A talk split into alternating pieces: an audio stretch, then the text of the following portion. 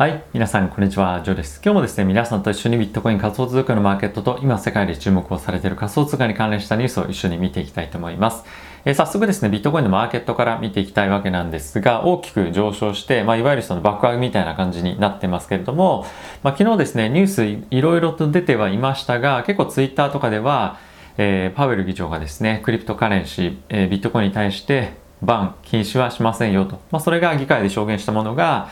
え原因で大きく上がったんではないかというふうにま言われてはいたんですけれども、まあ、昨日ですね僕のちょうど24時間ぐらい前に、えこの僕は、えー、仮想通貨の、ま関連の方針をあの放送をした時にはすでにもうそのことはお伝えしてましたよね。でそれからだいたい12時間後ぐらい経った後にうわーって上がり出したんですけれども僕が皆さんにもこの配信を前回のしたタイミングっていうのはアメリカの方も起きてましたし、まあ、その後アジア時間でアジアの人もそのニュース見てましたし、まあ、強いて言うならば、まあ、ヨーロッパの人も、あの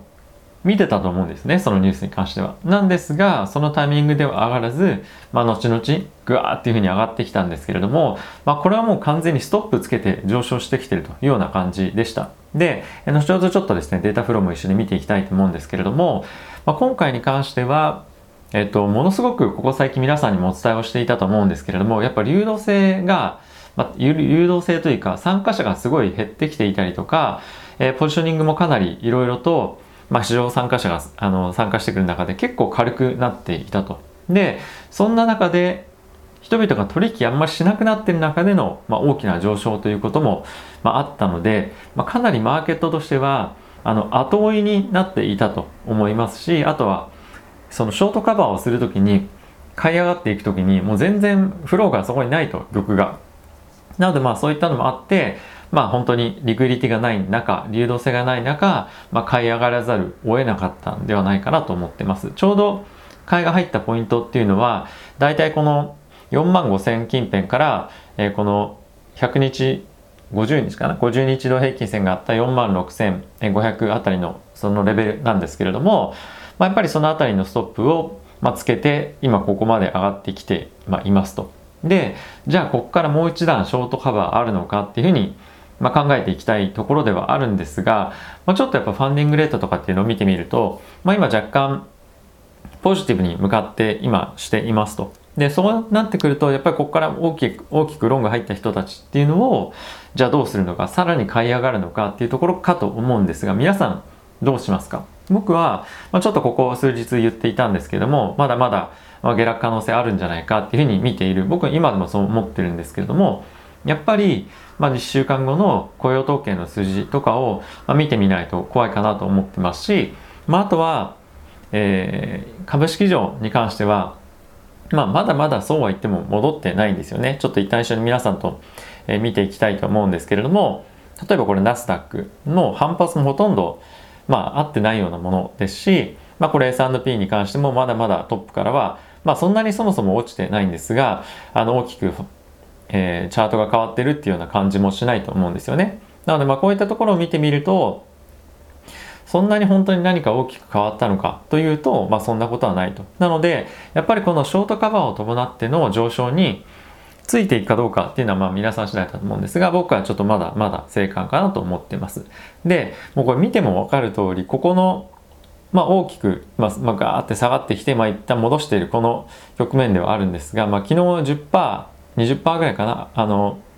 10%ぐらいですかね、10%ぐらい上がったと言っても、まあ、誤差かなと僕の中ではちょっとまあ思ったりはします。あの、4万ドルで買った人もいれば、あのまあ、その上でももうちょっと上がっていった時に買った人もいたりはするかもしれませんけれども、まあ、将来的にどれぐらい上昇するかっていうところを見ているかにもよると思うんですけれどもじゃあこのタイミングで買うのであればあのここから先に来るかもしれない、えーまあ、テーパリングだったりとか、まあ、あとは、えー、雇用統計がもし悪い数字出た時じゃあここから大きくどう動いていくのかとか、まあ、僕はそっちの方がやっぱちょっと気になっています。で、えー、先日ですね、ポートフリオの中に仮想通貨をどれぐらい組み入れるかっていう話をしたんですけども、僕はもうちょっと50%ぐらいに今なっちゃってるんですよね。なので、まあ、今全然焦って買うに行く必要は僕はないかなと思ってて、逆に持ってないんであれば、まあ、買っても別にいいと思うんですけど、まあ、ある程度ポジションある人であれば、結構そこそこ持ってると思うんですよね。まあ1%、2%っていう人もコメント欄に書いてくださった方もいらっしゃいますし、まあ、もう10%近くある方からすると、やっぱ今回の1日で10%ぶち上がるようなものを、やっぱそれだけの割合持ってるのであれば、まあそこそこ持ちすぎと言っても、まあ過言ではないくらい持ってると思うんですよね。なので、あの僕はもう依然として焦って買う必要はないと思いますし、まあ、ここから上がっていって心配っていうのであれば、まあ、買ってもいいと思うんですけど、まあ、やっぱりショートカバーを伴ってショートカバーの上昇には僕はやっぱついていきたくないなというのは、まあ、強く思ってます。はい、で今、まあ、キャッシュ溜め込んで、まあ、溜め込んでるというほどもないですが、まあ、溜めてってはいるんですけれども別にあの、まあ、今回のトレンドがさらに大きく上昇してくるのであれば、まあ、その一旦流れを確認してから、まあ、買えば僕はいいんではないかなと思ってはいます。まあちょっといろいろ話すのもあれなんでデータちょっと見ていきたいと思うんですけれども、まあ、これが昨日の、えー、これ1日あたりの動きなんですけどショートカバーになってます。赤がちょっと伸びてますよね。なので、まあ、これが一応ショートカバー出てましたよというような感じなんですが、まあ、一応ここ1ヶ月で見てみるとここにちょっと大きなショートカバー少し見えづらくてすいません。あのありますけれどもあのそれと同じぐらいな規模はまあ出ていましたと、まあ、ただしあのとはいえなんですが大体40億ぐらいのショートカバーだったらしいんですね規模感としては。なんでそんなには大きくないんですよ。なのでそれぐらいの規模感でマーケットが大きく動いてしまうような、まあ、今は市場参加者の薄さっていうところがやっぱり大きく動いた原因かなというところですよね。で、えー、これも昨日のえ、取引のボリュームなんですがこの黒い線がボリュームなんですけれども、まあ、過去、えー、っと大体これ2月からのチャートなんですけれども過去を振り返ってみるとボリュームとしてもそんな出てないですよね。なので、まあ、この買いに本当に勢いが出るかどうかっていうのはもちろん見ていかないと分かんないんですが、まあ、今のところまあそんなこともないんじゃないかっていうのがあのやっぱりこの辺りを見て僕はあの思ってます。で、じゃあもう一つちょっと気になるところを見ていきたいのは、これファンディングレート、えー、過去のファンディングレートの状況ですね。で、え、ここの過去24時間に関しては、大きくマイナスがですね、例えばこのバイビットに関しても結構このマイナスっていうところが大きくありますと。で、OKX に関してもマイナスの数値が出てる。で、4B に関しては、まあ、直近のところがありますけれども、まあ、ゲートに関してもマイナスのファンディングレートが出てる。で、え、ビットゲットに関してもマイナスのファンディングレートがずっとここ、まあ、出てたということで、まあ、ショートがかなりこの24時間に関しては、まあ、偏ってたと。まあ、上がってはショートが入れられ、上がってはショートが入れられっていうので、まあ、それでどんどんどんどん切り上がっていってしまって短期に入っている人たちが、えー、ひたすら切られつ切らされ続けたっていうのがこの24時間だったと思います。で変わってじゃあその手前のところを見てみるとマイナスのファンディングレートはほとんどないんですよね。なので結構本当にここ短期で入ってきた人たちが、まあ、やられ続けているというような、まあ、状況が昨晩起こっていたんではないかなと思ってます。じゃあ別の言い方をすると昨日入ってきた人たちっていうのは、まあ、もうちょっと落ちるんじゃない、まあ、僕もそう思ってましたけどもそれで下落の方向のポジションを取りましたと。で今回ここいなくなりました。この人たちがもう一回切ら切られちゃいました。で残ってる投資家っていうのはおそらくまあ生還でしょうと。まだまだそんな急ぐことないよねっていう人たちが、まあ、僕は残ってるんじゃないかなと思います。でそういったことを考えるとここから、まあ、これ心理的な考え方かもしれませんが爆上げって本当に来るのかなまだちょっと様子見じゃないっていう人の方が多いんじゃないかなと僕はですよ思ってますで、まあ、ちょっとここから記事皆さんと一緒に見ていきたいと思うんですが、えー、ビットコインに関しては、まあ、昨日10%ぐらい、えー、上がっていきましたよと。まあ、リバウンド、ビットコイン主導での上昇していきましたっていうような、まあ、記事が出ていました。で、この中でも、まあ、理由付けとしては、パウエルさんのビットコイン禁止しません、仮想通貨は禁止しませんというところが、まあ、取り上げられているいますね。で、もう一つ別のコインデスクの記事見ていきたいと思うんですけれども、こちらに関してはクリプトカレンシーの上昇は、ショートセラーがあのポジションを出ていったことですよ。まあ、なんでこれ空売りしていたものが買い戻さざるを得なかった、まあ、そういったことが言われていますと。でこの中の記事で触れられているのはじゃあここからもう一段上がるのどうのどうなのっていうのはちょっとまあ議論はされているんですけれども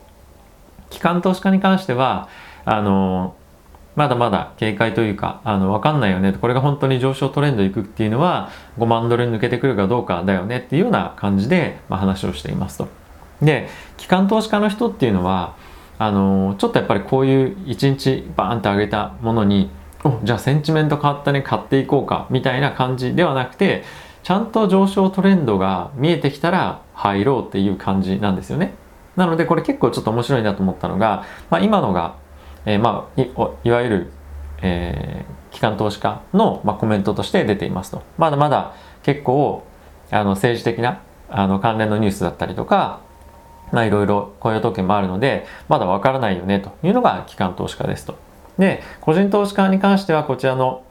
えっ、ー、と、なんて言うんでしたっけ？これ、ブルームバーグの記事で取り上げられていたんですけれども、まあ、ツイッター見てみると本当よくわかるんですが、あの、これ、ものすごく、なんて言うんですか、ビットコインが、まあ、ロケットに、まあ、模されててここからバーって上がっていきますよっていう絵が、まあ、出ていたりとか、まあ、あとはこれでもう1010万ドルか。10万ドルがもうあの後ろから迫ってますよっていうような、えチャートブーリッシュって書いてますけどもこういったものだったりとかまあこれもあのビットコインが牛になっていてブルですね強気ですねというようなのが出ていたりとかまあもうそんなのばっかりが、まあ、仮想通貨のあの関連ツイートで今えー、ツイッター上では出てると。なのでまあこれだけ機関投資家と個人投資家であのー、なんて盛り上がり方が違うというか見方が違うんですよね。だから皆さんが皆さんというか、まあ、我々一人一人がそのどういうような立ち位置でいくかっていうのはだから短期でいくんであればこういうツイッターみたいなそういうものを見ながら見ながらというかあの同じような感じでいくっていうのもまあ一つ別にありかなと思います。ただし僕は仮想通貨に関しては長期でかつもっともっとバンバン今後上がってバンバンっていうかあの大きく上がると思うので、えしっかりそのトレンドを掴んでというか乗ってからで僕はいいと思います。あのなので焦って買う必要はないよっていうのは、まあ、本当にそういうことかと思ってますし、皆さんもチャート見ていただければ、まあ、お分かりかもしれませんが、まだやっぱりここのレジスタンスあるよねと。まあなんでここから、ここ抜けて買っていってもいいんじゃないっていうのは、ここの、あの6万5千つけて、えー、大きく下がったこの2万、えー、まあ、3万とかそういったところのレンジの話をしてるんではなくて、まあ、ここからさらに来るであろう長期での、まあ、上昇トレンドそこを掴んでいくためっていうところかと僕は思っているので、まあ、あまりあのー、この4万ドルあ上がっちゃった10%上がっちゃったらもう買えないやとかっていうんではなくて、えー、その先に来るであろう大きな価格上昇を見据えて、えー、どうするかっていうの判断をするのがいいと思います。であどうしよう下がった時に買おうか上がった時に買おうかっていうのがもうちょっと判断難しいというのであれば、えーと、いつも言っているように定期的に買うというのが僕はいいと思います。で先日ちょっと僕あの定期的に買うのを一旦ちょっとストップしてますというふうに言ってたんですが少しやっぱりキャッシュを貯めたいなっていうのは自分の中では、えー、あります。僕今ほぼキャッシュがないような状況で日々買い付けとかっていうのを行っていたんですけども、まあ、ちょっと先日あのいろいろ個人的なことがあったので、えー、キャッシュ別のところに、まあ、使い込んでいるので、えっと、今、まあ、手元にほとんどキャッシュがない状況なんですね。なので、まあ、それで少しずつ今貯めて、もうちょっとそのキャッシュポジションに余裕が持ってから、えーまあ、日々の積み立てとかっていうところをもう一旦ちょっとやっていこうかなとは思ってはいますし、まあ、あとは十分に今50%ぐらいになってしまったその仮想通貨のポジションっていうのもあるので、まあ、急いで買う必要はないんじゃないかなというのは、まあ、僕は思ってます。で、おそらくこれは、あのもう仮想通貨のポジションをたくさん持ってる方もなんか似たような感じかと思うんですよね。焦ってじゃあ今買おうかとかっていうわけじゃないと思うので、まあそのあたりは、あの、ちょっとまあ、なんていうんですかね。ままだまだポジションが全然ない人とたくさんある人っていうところでも、まあ、感覚値とかっていうのも違うと思うので、まあ、そのあたりは、まあ、毎月僕一応そのどれぐらいポジションを持ってるかっていうのもあのタイミングを見てお伝えをしてると思うんですが、まあ、そういったあたりも鑑みて、えー、聞いていただけると、えー、いいかなと思います。はい。ということで、まずはですね、あのー、一旦このような状況になっていますが、あの、まあ、どうするか、僕はちょっと様子を、様子を引き続き、え、見ながら、え、判断をしていきたいなと思います。ちょうど1週間、1週間後というか、あの、来週の金曜日、10月の8日ですね、雇用統計もあるので、そこを見て判断をしていきたいと思います。はい。ちょっと、ちょっとあの、細かいニュースではあるんですが皆さんとちょっと一緒にニュース見ていきたいと思いますね。はい、でこちらなんですけれども、えー、コインベースのユーザーがですね、まあ、今回フィッシングで、えー、6000人の方が資金を抜かれてしまいましたというようなことが起こっていました。で、ま、今回これちょっとニュースになっているのがあの、大体8月ぐらいにあのフィッシングのメールとかっていうのがユーザーのところについていてで今回資金を抜かれたのが、まあ、大体10月に入る手前ぐらいのタイミングだったりとかあの、まあ、徐々にいろんな人がやられてたらしいんですが、まあ、分かっていたにもかかわらずあの、まあ、いろんな対応をしていなかったっていうところに対してちょっと問題なんじゃないかっていうことがまあいろいろと今言われていますと。で、コインベースに関しては釈明の、まコメントっていうのを出していて、まあ、規模があまりにも小さかったため、あの社内でいろいろと調査をしていたっていうことは、まあ、言っていたんですが、まあ、依然としてこのコインベースっていう大きなえ会社ですらこういったような被害っていうのが、まあ、出ているので我々としても、まあ、普段の E メールのあのやり取りっていうところからやっぱり本当見直さないと、まあ、こういったフィッシングメールとかっていうのが、まあ、来たりとかすることで、えー、結構やっぱ詐欺みたいなことが、えー、もう本当に至るところで、えー、あるということらしいです。で結構そのあるのがいろんな何かしらの検索をするときに広告で詐欺の例えばメタマスクとかっていうふうに検索するとあの詐欺のメタマスクの広告が出ててそこからダウンロードすると資金が抜かれちゃうみたいなことが結構あるらしくて、まあ、そういったところも至る所に本当に詐欺のあの人たちがトラップをかけているので、まあ、常日頃からやっぱり気をつけていかないといけないなとまた思わされたニュースでした。はい、で次なんですけれども、えロビンフットのえアプリだったりとか、バイナンスのアプリ、これアメリカでですね、あの80%ぐらいダウンロードの率が下がっているということがえ発表されてました。で、これはまあいかに、あの、ここ最近の仮想通貨の市場から、えー、人が抜けているというか、あの、参加し、参加者が、まあ、ちょっと白熱感がなくなってきているというところかと、え、思うんですけれども、やっぱり今それだけ、えー、投資っていうところに対して、えー、まあ前向きに見ている人が今少ないようなマーケットかだと思うんですよね。でこれは仮想通貨だけではなくてロビンフットに関しては株式市場に関しても、えー、もちろんえ、サービス提供しているので仮想通貨に限ったことではないんですがやっぱりこの辺りはマーケットがまだまだ活況を取り戻してないという状況なので今後本当に大きなブルーランっていうふうに言いますが、まあ、大きな爆上げのあのタイミングですよね。なのはこれからなんじゃないかなと思ってます。なのであの焦る必要は本当やっぱりないと思っていますし、まあ、今回例えば、まあ、少しこれが続けばいいんですが続かなかったとしても必ず大きく上昇する局面は、まあ、来ると思いますし僕は2021年よりも2022年の方が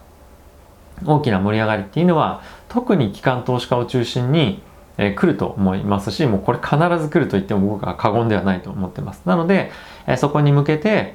ポジションを徐々にいいところで構築していくというのが僕らが本当に今年やらなきゃいけないことというかあのやった方がいいことかなと思ってるのでまあ、いいところを自分が、まあ、買っても怖くないなというところまで下がってきたら、まあ、買う、まあ、ひたすらそれを繰り返し続けて、えー、もう備えるというのが、まあ、いいんじゃないかなと僕は思っています。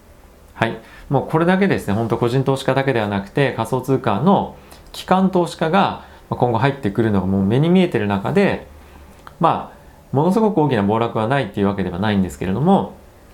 徐々に底値っていうのは暴落で下がる底値ですね、まあ、切り上がっていってるはずですしやっぱり買い上がる中で入ってくるフローっていうのは今後増えてくるはずですよね。だからそういったことを考えてみるとまだまだやっぱり今後あの可能性が本当にある仮想通貨のマーケットだと思いますし、まあ、あとは今後いろんなやっぱイベントがある中で例えば国家がこれから安全資産としてえー、まあ、買うよとか、まあ、そういったところもどんどんどんどん増えてくると思いますし企業が買うよとかそういったのがどんどんどんどんニュースとしても出てくると思います。なので、え長期的に見て本当に自分が買っても、まあ、安心感あるようなところだったりとか、まあ、そういったレベルを見極めながら買っていくというのも、まあ、いいんではないかなと、まあ、人によっては4万かもしれませんし、まあ、4万割れかもしれないですし、まあ、イーサリムに関しては2700近辺なのか、まあ、3000なのかいろいろあると思うんですが、まあ、それがなかなか自分としてレベル感持てないのであれば定期的に買っていくというところをするのがいいんではないかなと思います。